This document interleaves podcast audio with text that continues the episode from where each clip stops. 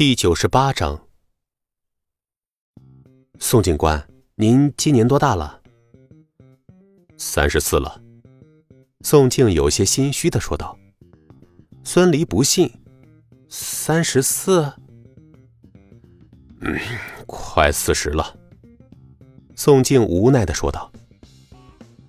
年龄太大了，不适合练武的功夫，你平时打打军体拳就可以强身健体了。孙离摇了摇头，说道：“闻言，宋静失望的点了点头。他是个警察，自然知道练武越早越好。像他这个年纪再开始练功，很可能功还没练好，自己就伤胳膊断腿了。那宋警官没什么事的话，我可以走了吗？”宋静其实不想让孙离走，毕竟这么一个年少的武学宗师可是少之又少。就和大熊猫一样珍贵。孙离觉得宋静看自己的眼神有些暧昧，搓手傻笑的模样让他浑身起鸡皮疙瘩。哎哎，宋警官，啊啊，呃，可以走了。宋静这才缓过神来。孙离又试探道：“嗯，宋警官，我和你说的保密的事儿。”哎，放心。我绝对不会把你的事说出去的，你还可以继续做你的窝囊废。那你答应我，要是有什么棘手的案子，汪洋大盗什么的，你可得帮我呀。孙离怎么觉得宋静说话那么难听呢？什么叫继续做窝囊废呀？放心吧，只要你帮我保守秘密，我就努力做一个呃匿名英雄。警局办事大厅里，警员们一个个看着审讯室，猜测着里面的情形。哎呀，怎么进去那么长的时间呀？就算是审讯犯人，时间也差不多吧？哎呀，就是呀。宋警官不是说是他那小子吗？怎么一点动静都没有啊？是啊，打架总得有点动静吧？行了，你们别听宋静忽悠了。你以为这高手是大白菜呀？随便抓着一个小保安就是高手下山，就是就是，我看老宋这次是看走眼了。那小子一副窝囊废的样，哪像个高手啊？刚才在门口被江玉那小白脸当面羞辱，连大气都不敢喘一下。他要是个高手，我直接扒了这身警服。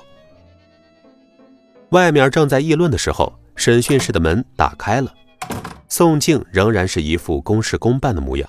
而孙离仍然是和进去的时候一样，战战兢兢地跟在后面。回去吧，有事儿我会再跟你联系的。宋静强压住内心的激动，摆手道：“啊，谢谢宋警官，谢谢宋警官。”孙离说着，点头哈腰的走了。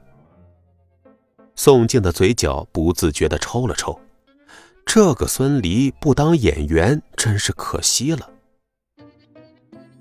将孙离送走后，宋静折返回来的时候，脸上挂了一副大失所望的表情。哎呀，宋静，你也别太失望，这小子一看就不是个高手，有啥好失望的？就是啊，宋警官，这小子自己都说人不是他打伤的了，我看案子差不多也该结了，别太较真儿啊。我说老宋，至于吗？不就是个乡下的小子吗？听着同事们的话，宋静心内暗笑，自己这次可是捡到宝了，以后啊，可就要靠着这个强有力的外援侦破重大案件了。宋静可不是傻子，自然不会将孙离的真实战力说出来。一是孙离不让，二是自己还想靠孙离建功立业呢。孙离坐出租车回到公司的时候。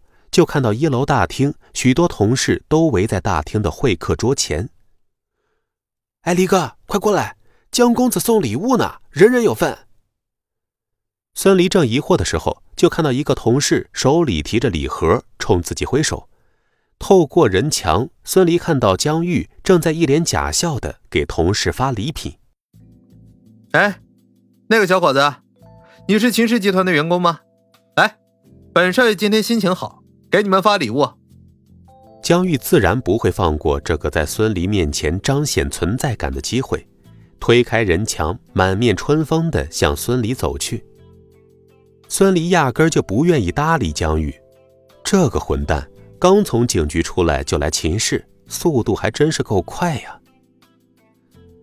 哎，这位小兄弟走啥呀？我们江公子今天心情好，特意给你们发福利。你看看你这身衣服都褪色了，下次让江公子给你拿几套正帮员工的旧衣服来。嘿嘿嘿。吴卓嘻嘻哈哈的上前拽住了准备走掉的孙离，松开。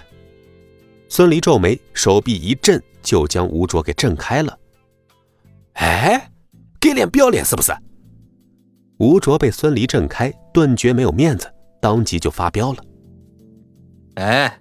吴卓，干啥呢？这是可兰的员工，你怎么能嫌弃人家穿的寒酸呢？